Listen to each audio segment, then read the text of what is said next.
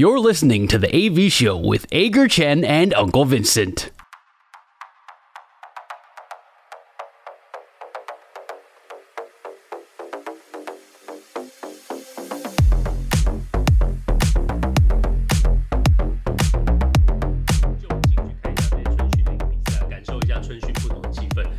你刚刚说很开心哦，其实是要问你说本周爽不爽？本周爽不爽是我们节目的第一个单元，我们分享上个星期发生在自己身上最爽的事情，还有最不爽的事情，不一样跟运动有关，只要说出来能够开心就好。阿在你上星期最爽的事情是什么？其实我觉得我这个爽，你要当做不爽来看也可以了。这其实就是最近闹得沸沸扬扬的亚洲杯男篮资格赛中华队的组训问题了。我我会把它放在爽的原因，其实是。我认为现在能够看到这么多，也不能说这么多了。从一开始的刘铮，然后到后来张宗宪，然后还有像胡龙茂婉拒球队的征召，因为自己的权益受到影响而婉拒而发声。我对于这些球员敢于这样子发声，然后可能会说票价可能真的蛮贵的啊，或什么的，他们愿意把这个声音讲出来，我自己是还蛮。开心的，代表说这些问题过去或多或少可能被提及，但是力量并没有来得这么的强大。这次的问题，我觉得是放大到我看台湾篮球以来，应该算是蛮大的一次。那主要当然事情的起点是在这个亚洲杯男篮的资格赛呢，今天晚上二月二十二日的晚上，我们就要在和平篮球馆面对到纽西兰打第一场的比赛。那从之前组训的时候就已经开始出现说，球员可能来的只有大概六七个人呐，那让台湾队长刘真觉得说，怎么会只有这些人来？但同时也点出了关于台湾篮球可能在保险，然后可能在球员福利方面各式各样的问题，选训名单的问题，你怎么去选人的问题。这些问题都开始一一的被检视。那你可能有洋将阿提诺规划的洋将阿提诺，可是他在合约到期之后，你有没有开始去找其他的洋将？那你可能在一月就开始付他薪资，为什么又没有办法打这个比赛？另外就是在球员保险问题的部分。胡珑贸因为失能险的问题，所以婉拒了球队的征召。那张宗宪也出来发声说，过去也发也曾经出现过他手指断掉，但最高只理赔三万块的一个状况。我觉得陆陆续续哦，把这一些事情都开始讲出来。篮协当然说，可能因为没有球员的合约细节，所以没有办法跟保险公司承保。谁对谁错，我们说不准，但至少让各界已经看清楚有这样子的一个现象，也可以发现说，哦，篮协可能相较我们比较熟悉的，或许棒协跟中职这一边，或许还真的有一段差距。可是大家愿意现在把这个问题提出来，我觉得大家开始慢慢的去重视，开始慢慢的去修正，对台湾篮坛来说会是一件好事。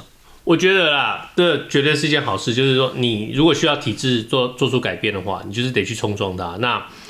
没有什么时段比中华队这个时段，筹组中华队这个时段更好。没有什么人的声音会比球员更大。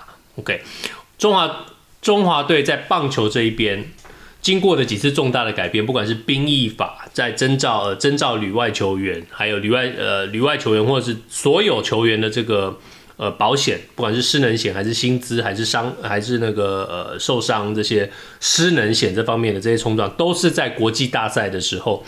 在呃掌握到最大的声量跟球球迷的支持的时候，所冲撞、所冲击出来的，嗯，所以，嗯、呃，这是一个很好的时刻。那我觉得我们曾经，嗯、呃，多么严厉的批判过棒协，但是一路走过来，现在你说棒协表现，当然永远都不会让你满意，但是最少现在中华队所得到的待遇都是可以接受的。那我们只能说，希望在篮协在篮球这个地方也能够看到。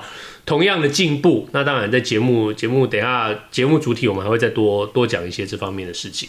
对，所以我，我我是觉得说比较开心的就是大家愿意把声音给讲出来，让大家去看到这个问题，所以我是觉得还蛮爽的。虽然感觉上这个目标是遥遥无期了，但是就至少现在愿意有个起头是一件好事。那大叔，你上个礼拜最爽的事情是什么？其实我跟你，我觉得我们最近默契有点好，我的。爽其实跟不爽是同一件事情，所以我我我不太能够、oh. 不太能够厘清这到底是爽还是不爽。但是总之总之就是，我就讲一下这件事情好了。那个大家应该，如果我们节目比较资深的听众，应该都知道我跟我家楼下的邻居有一些问题。哦、oh,，对，打架了吗？没有没有没有打架，我很想跟他打一架，不过呃不要。现在那 anyway。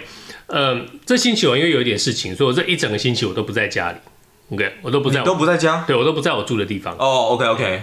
但是嗯，有几天哦，这我的夜班的管理员哦，就会传讯息，或甚至打电话跟我讲说，哎、欸，那个我知道你不在家，可是你楼下的邻居哦，一直说你楼上很吵。然后他已经吵了，我刚刚看到他刚刚到楼下那个、嗯、管理室来拍桌子，然后已经已经快要疯掉了那种样子。你说对方年纪是多大？大概四十几岁吧，哦、中是中年人。对对对对，嗯，他就到楼下去拍桌子，跟管理员拍桌子说楼上很吵，他的楼上很吵。哇，假假设啦，假设我是十楼，他是九楼、嗯、，OK，九楼的呢，就是我的楼下的房客就冲就去管理室跟管理员大小声说十楼很吵，十楼很吵。那十楼只有你吗？十楼本来就是只有我住，我不在的话就没有人住。哦、oh.，OK OK OK。他说十楼很吵，十楼管理员就说，我亲眼看到他拿着行李出去，他没有，他不在，他真的不在。嗯、你看这里还有他的包裹，他也没有领，他真的不在。嗯。然后你知道我邻那个九楼底下那个邻居说了什么事吗？他说。嗯怎么可能？我刚刚还去楼上看水表，他的水表在动，他的屋子里头一定有人在。他大概觉得就是说水表在动，就有人在洗澡，还是有人在干嘛？对、oh,，他就觉得说是有人啊。Okay, okay. 然后他觉得说管理员管理员在骗他或者什么。嗯。然后管理员就跟他讲说，我们这个大楼很老，我们这个楼板很薄，大家可能没有办法想象，那老大楼啊，那个楼板大概十公大概十公分、十二公分而已，所以那个。大家也讲过，就是说楼面里头，那我们同一层楼呢，同一层楼大概有好几户，这老大楼，同一层楼好几户，然后在每一层楼的这个你的这个叫做什么？那个平面设置的那个楼，呃，每一个每一户的那个设置的那个位置其实又不太一样，嗯，所以你有的时候你十之二的底下可能是九之三，然后也有部分的九之二跟九之一，那个很奇怪那种那种格格局格局是不太一样，嗯。然后这整个大楼，因为楼板跟墙壁通通都很薄，所以彼此之间互相都会，你都常常平常都会听到一些声音。对，OK。譬如说，我们管理员后来跟我说，他特别去问了九楼底下就是八楼嘛，他去问了呃八之八之八之几的人，他就说，哎、欸，你是不是都只会听到你楼上的声音？然后八楼就会跟他讲说，没有啊，旁边的通通都会听得到啊，但是就没关系嘛，就时间如果是正常时间的话，大家也没什么好计较的，就大家都知道老大楼。那就 anyway，我楼下这个邻居就非常非常激动，跑去跟管理员抗议。几点的时候抗议啊？嗯，他有早上十点的时候去抗议过一次，然后下午四点去抗议过一次，然后最后是晚上快逼快被逼疯了，晚上九点多的时候去跟管理员拍桌子。不是啊，下午四点有什么好抗议的？呃，会吵到他睡午觉。他四点要睡午觉，那晚上不用睡觉？我不知道，但是我我我确实觉得很荒谬，就是说，我觉得很荒谬是早上十点、早上十一点还还那个。会嫌会嫌人家吵，嗯，那平常其实会有生活噪音的。你这种这种地，如果连这个都受不了的话，我真的不晓得你为什么要住大楼。他直接去买独栋透天的，哎，其实连独栋透天都会有这个问题。而且最荒谬的是说，因为他曾经有过恶意攻击我，跟攻击我或攻击我的访客的那种那种状况发生哦。那所以我在我的房子，我的那个房。我的那个门口有装那个监控，嗯，然后我知道他跟早班的管理员是好朋友，哦，okay，所以他十点跟十一点去抗议那一次，我真的看到早班的管理员到我家的门口去，然后把耳朵贴在我家的门上，在上面听里面有没有人，好扯哦，所以我觉得这是非常非常荒谬，这这几个点是让我觉得非常不爽的事情，就第一个就是说。你管理员，你不是日班的管理员，你不是告诉他说，呃，白天有生活噪音，这个很正常。嗯，OK，这个你要，这个大家都大家都住在同一栋大楼，大家多包涵。OK，这个我很不爽。管理员没有做到，管理员居然还帮他去听我家。今天讲真的，白天就算我家我在开 party 的话，又怎么样？对啊，OK，好，这是一点。第二点呢，就是说，这个家伙居然神经病到，一方面觉得我家吵，一方面去跟管管理员拍桌子，另外一方面居然还无聊到去看我的水表。我觉得这已经精神已经有一点不正常了。他感觉就你之前讲起来，我觉得他就是一个精神有一点点不太正常的人，就是一种，也也不是说也不是说什么不正常啊，而是说他是极度敏感到一般人会没有办法接受的一个程度。因为不要说什么老大楼好了，我现在住的这个地方，其实我在我们的那个社区群组里面，常常会看到有人说，哎，比方说他是十三楼的，就会说，哎，十四楼可能他觉得有点吵啊，或什么的，可不可以安静一点？但其实。事后很多时候查出来的结果都是可能不一定是他正楼上的这一户，可能是他楼上，但是是旁边的户别，又甚至有可能是你同层的户别，其他的户别，甚至有没有可能是十五楼传下来的噪音，也是有可能的。所以声音这种东西本来就四面八方，它虽然说往高处去了，可是真的可能性很多。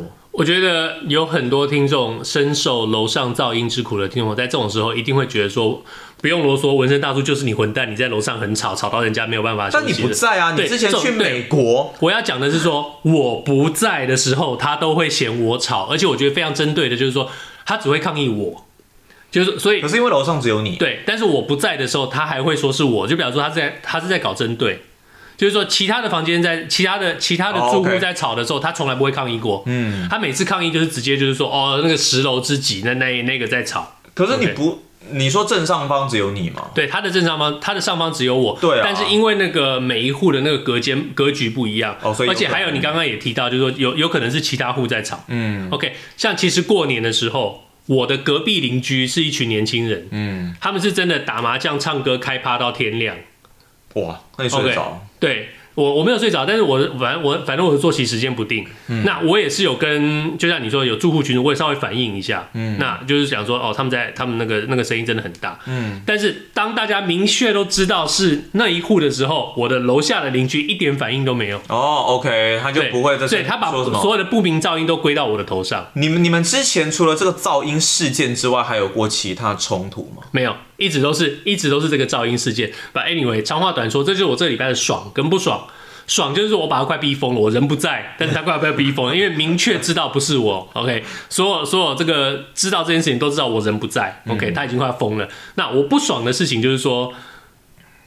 白天就算有噪音，他也可以把事情搞得这么大，而且还有白班的这个管理员居然去，我不想说是当他的那个什么轴什么东西，但是就是你白班的管理员，你不是处理掉这个住，而是跑去真的去听。那那今天要是我刚好就是在家，我刚好就在看电视，那你是不是就真的认定是我吵了？我觉得白天看白天看电视不为过吧？But anyway，爽跟不爽都是同一件事情。报告完毕。我觉得这种就是那种有神经病的那种住，不是神经病，就是快逼疯的这种住户，是真的是。会很恼人啦，因为你明明知道就不是你啊，然后就是一种被冤枉感觉。你刚刚不是说打官司吗？我们我们我们正在打官司，还在持续进行当中。对对对对，这可能旷日费时了。对，我的我的我我我突然想到，我夜班管理员后来是跟回答说。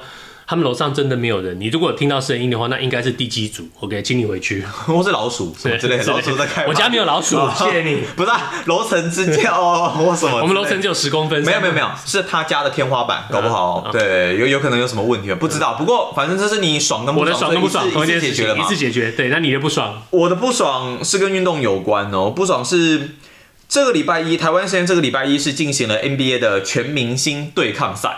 OK。东区最终是获得胜利，他们的得分是突破天际，来到两百一十一分，然后两队加起来总得分是三百九十七分，所以西区又是拿了一百八十六分，应该是没有算错。我不爽的点就是说，看了一场，我真的是觉得非常非常非常无聊的。你居然有看哦？有，有，你有从头看到尾吗？有工作需求，所以我需要看一下。但是，其实老实说。我知道这个是近几年来篮球风潮改变的一个问题，大家很追求可能 logo shot 或是比较大号的三分球，那需要更多的一些花式华丽的一些动作。可是这可能是我个人偏好的一个问题了，我更偏好的是肢体的对抗，然后认真的一个对决。但我也知道球员可能怕受伤，所以不会有太多的一些肢体的动作。可是我们也可以看到，像二零二零年那个时候的明星赛，到最后阶段，至少在最后阶段，他们真的是动真格的去防守，可能会有犯规，可能也会跟裁判 argue 说，哎，为什么为什么这个这个动作怎么样怎么样？那更不用说，比方说零几年那时候的明星赛，可是 OK，一定很多人会说，啊那个是很久以前年代啊，已经是时代不同了。可是我觉得像现在这样不设防。那在场上很像是在耍儿戏的那一种感觉，那可能篮下放个枪或什么也不以为意，然后可能就做各种的灌篮动作，大号三分球一直做三分投射，我个人是没有办法接受了。我觉得看了这个明星赛，你就连叫我看 highlight，我都会觉得无聊的一个程度，我我是不太不太开心看到这样子的一个比赛的。我觉得我只能说这场比赛我一秒钟都没有看，所以我实在是没有资格评论了。但是 照你这样子讲，这个比赛的这个分数跟你你提到这个比赛内容，确实啊，这几年的 NBA 的明星赛真的是有越来越糟的感觉。就是你这已经不是你平常，如果明星赛没有办法复制呃正常正规赛季这个比赛，一定一定程度复制这个比赛的这个这个强度跟张力的话，那这看起来真的是没有什么必要。因为其实这个比赛，当然每一年明星赛到最后阶段的时候，或多或少都会比前面再稍微更认真一点点。可是今年的这个程度，我觉得跟往年相比，又是更。我如果一定要找个形容词，就会觉得说更更散漫了一些些。当然，明星赛大家都会说是轻松、轻松、轻松。可是我们去投票，然后去选明星球员出来的目的，不就是希望说看到世界上地表上最强的先发的十个人来互相做对抗吗？那我们是很期待看到他们至少可以有一些对抗吧。而今年明星赛很大部分的时间，我觉得是对抗性。真的是非常非常非常的弱。来，我我给你一个 idea，教你怎么样怎么样 fix 这个明星赛。OK，地表最强的十个人嘛，对不对？两边各选十个，好不好？各选十个。你不是说地表最强的十个人？我刚刚说两边这样五打五嘛？不是，对，互相对抗。OK OK，对对对。Anyway，哎、欸，对对不起，我真的没有关心到一一个一个离谱的地步。现在明星赛一队选多少个人？总数我不太确定。OK，好，没关系。但反正会选先发五人，然后后面可能是可能是七个人吧，还是几个人？那那我们我们就假设，OK，对不起啊，嗯、那个你们你们可以去那个留言留言纠正我，或者是批评我一下。嗯、我们就假设一队东西区各选十个人好了，好不好？我们就不要再五打五了啦。我们就你们那个两队的队长自己先排出顺序来，然后呢，顺序对，就一二三排序。你一队十个人嘛，你就先排出顺序来，第一棒、第二棒、第三棒排到第十棒。然后呢，然后呢，你们就开始一对一，然后一对一打到六分嘛，像那个斗牛场一样，一对一斗牛。好累啊！对对啊，然后没有啊，输的就下去嘛。但这可能还是会不设防。没有，我就直接对，但就放你过去。那你就输了就下去啊，然后那个看哪一，那最后就是十个，反正反正最后就是一路那个你淘汰就下去，赢了就留着啊，就是就那个斗牛场的规则啊。然后最后，然后最后谁谁赢就好，这精彩多了吧？一对一耶，你知道一对一，一对一不可能不设防了吧？当大家把明星赛的精彩刺激的一些手段已经放在这个地方，或者是说可能像 Stephen Curry 跟 Sabrina 之间的一个对决，可能当做是整个明星赛最大亮点的时候，代表说这明星赛真的是已经。越来越沉沦了。对哦，那我现在只能说，希望棒球的明星赛不要出什么问题了。棒球明星赛大概是最精彩的一个明星赛了。对，因为棒球明星赛，我觉得是运动模式本质上面的问题，因为你没有肢体碰撞嘛，那你就是挥棒，然后你就是投球，那球球员投手。也不吝啬催出很快的一个球速，所以他的比赛本质就是维持在那一边。可是篮球因为有太多自由度，那有肢体碰撞，所以可能会产生这一些的问题。当然也有小道消息是说，球员觉得现在可能。明星赛赢家的十万美金的诱因有点少。如果像是 James Harden 去夜店一个晚上就花不止十万了吧？如果对啦，但如果可以像是季中锦标赛五十万的话，哇，那可能这个诱因就会提高。这我不太确定啦。不过如果真的要讨论到这一块的话，那我真的觉得哇，那真的是全明星赛也已经失去以前那种意义了。我季中季中锦标赛，你一个人五十万会有诱因的原因，是因为你球队有很多人，这五十万对他来说是一笔大钱。但是明星赛这些选手，所有这些选手站出来的话，五十万对这些人的这些明星赛里名单里头的每一个人来说都是都是小钱啦。对对对对对对，五十万跟十万，嗯，那么走路口袋掉出来可能都不止这些啊，所以。我觉得钱也不是问题啊，但是你像你你看到现在明星赛这个样子啊，你你。很难去想象九九零年，在我们我们在大叔小时候九零年代那时候的明星赛，那时候很爽，对不对？对，很好看。你你你很难去告诉那些明星说，以后明星赛会变成现在这个样子，他们就一定觉得你有什么神经病嘛。嗯。但是事实上，现在 NBA 的明星赛真的就是变成这样。我还是觉得啦，你就给他们去斗牛好了，一对一斗牛，我觉得很好看，而且你会看到很多很奇怪的对战组合，我觉得应该会蛮酷的。老实说，对我来说，我我还是会觉得说斗牛可能没有办法，它可能会一定程度的提升，但可能还是没有办法解决这个问题了。因为到后来，可能大家又会变成说，哦，我我才不管嘞，我就希望早早下去啊，然后我就希望早点休息，我希望不要因为斗牛而受伤。那就把你就把它摆摆在最后一棒啊，摆在最后一棒啊，然后丢脸的就是你啊。我就干脆以后明星赛都选那一些可能就是希望大家有共识啦，去选一些可能真的很愿意认真拼搏，但平常机会比较没有那么多的球员好了。我觉得。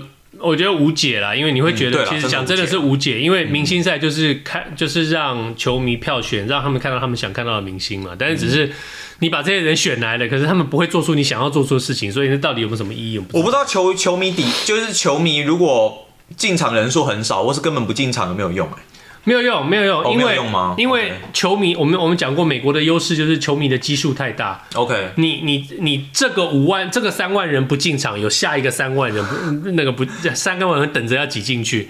所以这就是为什么票价会炒得那么高，就算是明星赛票价会炒那么高。嗯，不过总之呢，你现在收听的是阿戴和文森大叔一起主持的 The AV Show。我们刚刚进行的是本周爽不爽？我们不光只是讲运动，也会聊一些奇人奇事，譬如说说我楼下那个邻居哦。如果你对我们节目有任何意见，欢迎你到 Facebook 的粉丝专业留言，让我们知道。那今天节目接下来我们要讲，我们刚刚说我们今天要讲篮球，篮球那个。